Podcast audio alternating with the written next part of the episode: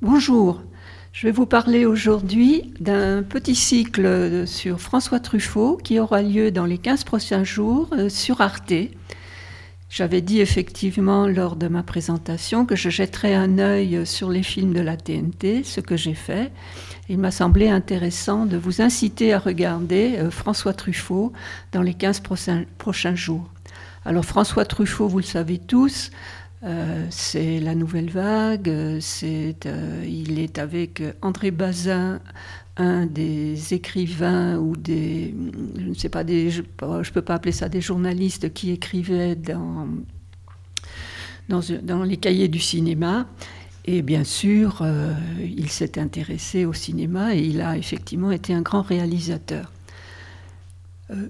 François Truffaut a eu une existence, euh, ou tout au moins une enfance euh, vraiment très, très particulière et assez malheureuse et assez triste. Il naît en 1932 euh, d'une union adultérine avec un homme qui ne l'a effectivement pas reconnu et que sa mère a abandonné chez une nourrice pendant près de quatre ans. Cette dernière se remarie avec un certain René Truffaut qui reconnaîtra l'enfant lors du mariage, mais l'enfant ne reste pas avec eux il sera élevé par sa grand-mère et il aura une enfance, euh, je dirais, où il va quand même trouver un peu de, soutien avec sa grand-mère. Malheureusement, celle-ci meurt en 42 et alors là, ça commence la spirale un peu de l'enfer, de l'errance, etc. Ses parents ne s'occupent pas de lui. Il dort dans un espèce de cagibi euh, dans le 9e arrondissement de Paris, qui était à l'époque un quartier très très populaire. Euh, il, vit surtout dans la rue, il sèche l'école, euh, il a des difficultés un peu partout, il chaparde un peu, euh, il, est amené au commissariat de police, on lui fait des remontrances, il part dans un foyer protestant de laquelle il s'en va. Vous voyez, c'est une enfance un peu triste, même si dans, au cours de cette enfance, il a rencontré euh, des gens intéressants, notamment Robert Lachenay, qui sera plus tard un excellent monteur euh, des films, à la fois de Truffaut, mais d'autres grands réalisateurs de la nouvelle vague, de la nouvelle vague mais pas que. Et puis, il va rencontrer paradoxalement Charles Aznavour, qui est à l'époque un garçon un peu plus vieux que lui, et il naît une certaine amitié, et d'ailleurs c'est lui qui lui fera franchir euh, la barrière euh, du cinéma en le prenant comme une des vedettes, euh, tirez pas sur le pianiste. En même temps, il a une amitié avec la famille, la famille, oh là là, jute, la, famille, bon tant pis, je en parlerai après, c'est pas, c'est pas très important.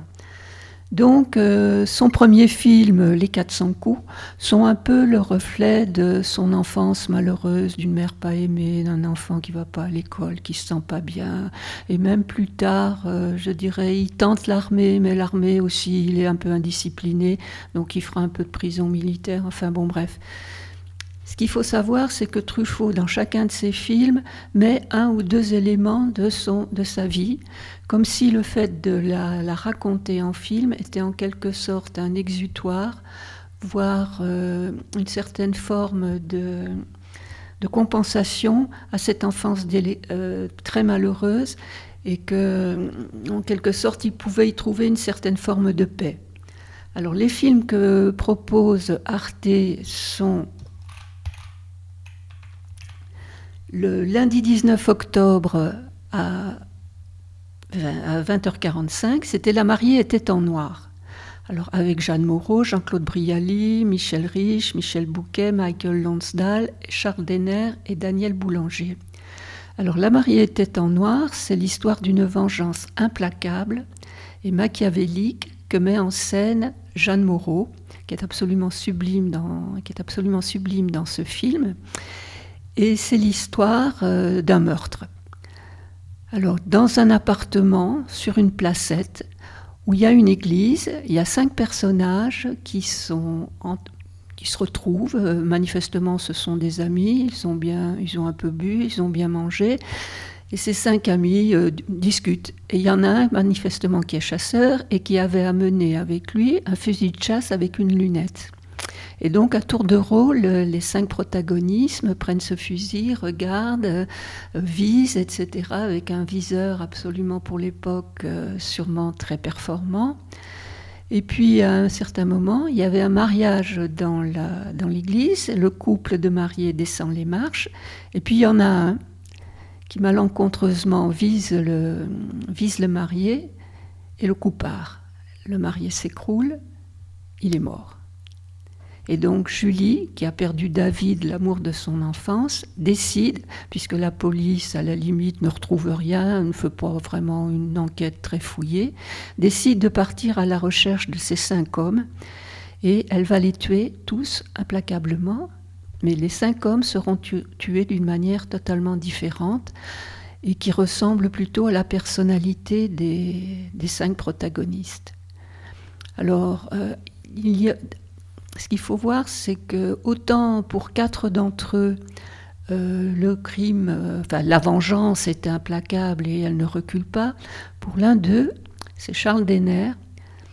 Elle a quelques hésitations parce que Charles Denner est un artiste, il la trouve euh, jolie, intéressante, il la trouve un peu amusant. Elle qui, depuis euh, la mort de son amour d'enfance, ne s'est intéressée à personne, si ce n'est à cette vengeance qu'elle a euh, construite pas à pas, hésite, mais elle le tuera quand même.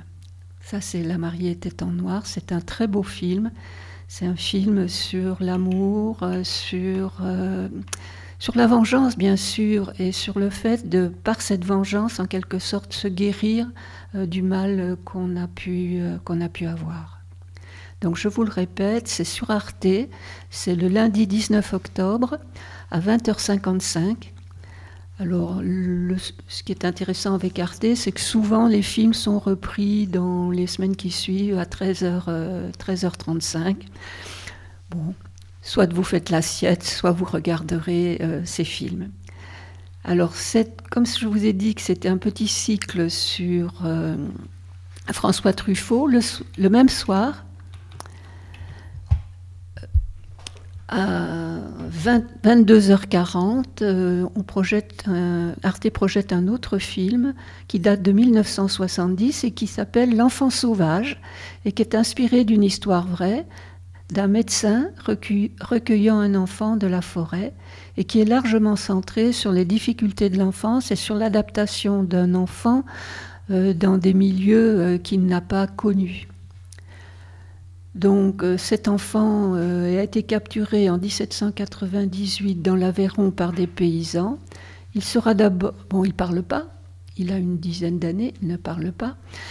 Euh, il ne parle que par grognement.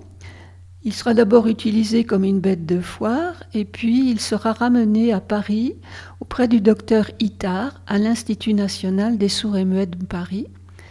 Et puis, euh, il y a le collège qui discute, il dit cet enfant est inadapté, on n'en tirera rien. Mais le docteur Itard pense que ce qui apparaît comme un retard mental, en réalité n'en est pas un, mais c'est simplement un retard de contact avec les hommes et donc un retard de la parole. Et donc il va lui apprendre à s'exprimer, il va essayer de l'humaniser en quelque sorte, que cet enfant n'ait plus peur des gens qu'il rencontre, et va lui apprendre ce que peut-être un langage, est-ce qu'un langage peut lui apporter.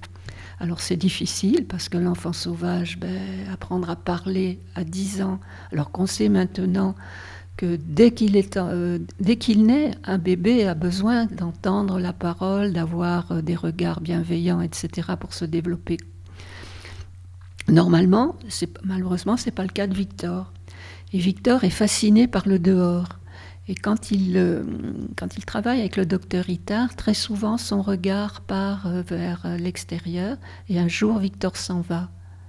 Alors le docteur Itard, qui s'était attaché à ce petit personnage de Victor, euh, est un peu triste, mais en réalité, il est parti pour aller voir et il est revenu. Donc là aussi, on peut retrouver un certain nombre d'éléments de son enfance euh, où effectivement personne s'intéressait à lui, etc. Mais bon, je ne suis pas psychanalyste, je ne suis pas psychologue, je m'arrêterai là. Voilà, donc euh, après, une semaine après, le lundi 26 octobre à 20h55, il y a un autre film de François Truffaut, c'est L'homme qui aimait les femmes avec Charles Denner, Brigitte Fosset, Geneviève Fotanel, Nelly Bourgeot, et puis tout un tas d'autres euh, actrices, euh, de grandes actrices de l'époque. Alors l'image commence comme ça, c'est un groupe de femmes, de très jolies femmes même, qui vient assister à un enterrement au cimetière Montparnasse à Paris. C'est celui de Bertrand Morange, joué par Charles Denner amoureux en série qui vient de succomber à un accident de voiture en compagnie d'une nouvelle conquête. Mais il ne s'agit pas d'un séducteur compulsif, c'est simplement quelqu'un qui répond à ses désirs narcissiques et à savoir un homme immature à la recherche perpétuelle d'affection. Est-ce que là encore on ne peut pas voir, euh, parce que François Truffaut a collectionné quand même les très jolies femmes, beaucoup de ces actrices sont passées dans son lit, on n'était pas à la période MeToo, mais je pense qu'elles euh, elles ont, elles ont accepté. En effet, Bertrand ne fait pas que courir les femmes. Pour lui, chacune d'elles est une balade dans un imaginaire. Il les aime toutes, véritablement. Son attirance est toujours représentée sous un jour authentique. Il ne ment jamais à l'une pour voir l'autre. Il ne leur promet pas non plus ce qu'il ne peut pas pouvoir leur donner. Il les aime sincèrement toutes. Et tel un enfant cherchant l'absence d'une mère, cet homme perdu est quand même malgré tout attachant pour toutes ses compagnes. Et elles sont toutes là. C'est dire que leurs histoires, même si elles ont été éphémères, n'ont pas été tragiques. C'est un très très beau film et Charles Denner est un acteur que j'aime beaucoup. Je trouve qu'il a une voix absolument splendide, même si elle est légèrement nasillarde, mais c'est un très très bon acteur. Je trouve qu'on l'a souvent mal utilisé au cinéma. Bon, ben c'est comme ça. Voilà. Donc le même soir, à 22h50, il y a un autre film, c'est quasiment un de ces derniers, ça s'appelle Vivement Dimanche, et dans lequel on retrouve Fanny Ardant, Jean-Louis Trintignant, Jean-Pierre Calfon et Catherine Sigol. C'est un peu en quelque sorte euh, Bogart et, Bacall fusionnés. Ils jouent un peu les rôles euh, les rôles d'enquêteurs, etc. Parce que Julien Versel, joué par Jean-Louis Trintignant, euh, il, vit, il vit dans une petite ville du Var, euh, il dirige tranquillement une petite euh, agence immobilière. Malheureusement, sa femme, qui avait un amant, est tuée, elle, sa femme, et son amant. Et bien sûr, comme on retrouve euh, les empreintes euh, de Julien Versel sur la voiture euh, de l'amant en question, il est tout de suite suspecté, donc il se cache.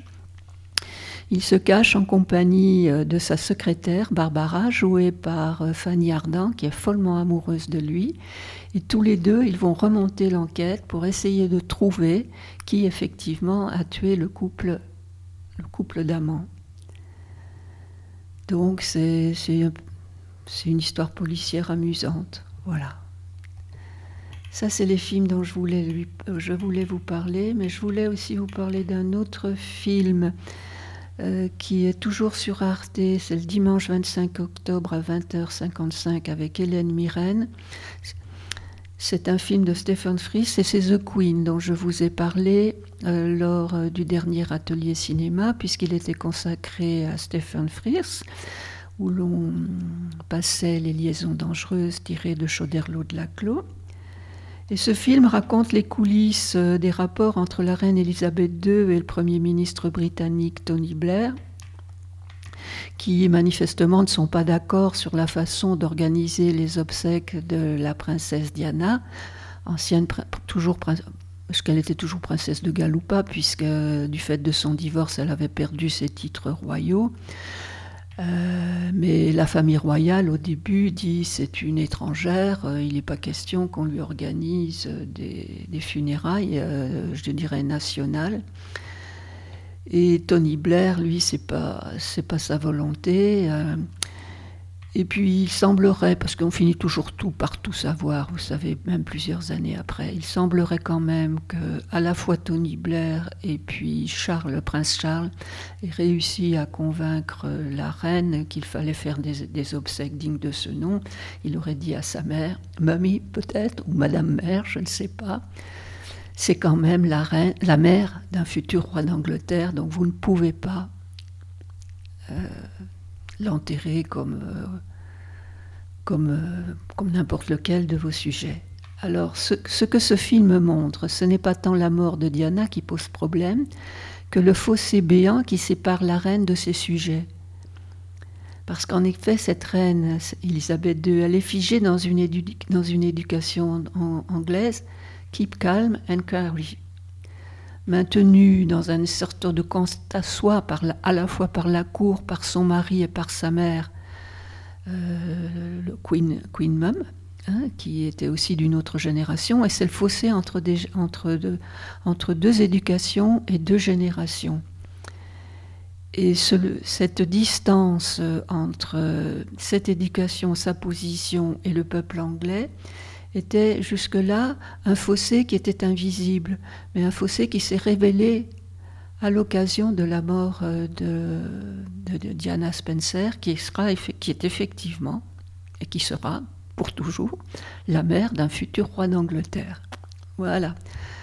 Alors il y a un autre film, malheureusement, euh, qui est le premier soir où, du film La mariée était en noir, mais là c'est je pense que vous l'avez déjà vu, c'est Dansons sous la pluie de Stanley Donen avec Jane Kelly, mais ça c'est une autre histoire, c'est une comédie musicale, donc si vous ne le voyez pas, vous l'avez sûrement déjà vu. Voilà, je termine ma critique là-dessus, enfin ma critique, mon information. Vous avez quatre films de François Truffaut à regarder dans les 15 prochains jours. Merci, au revoir.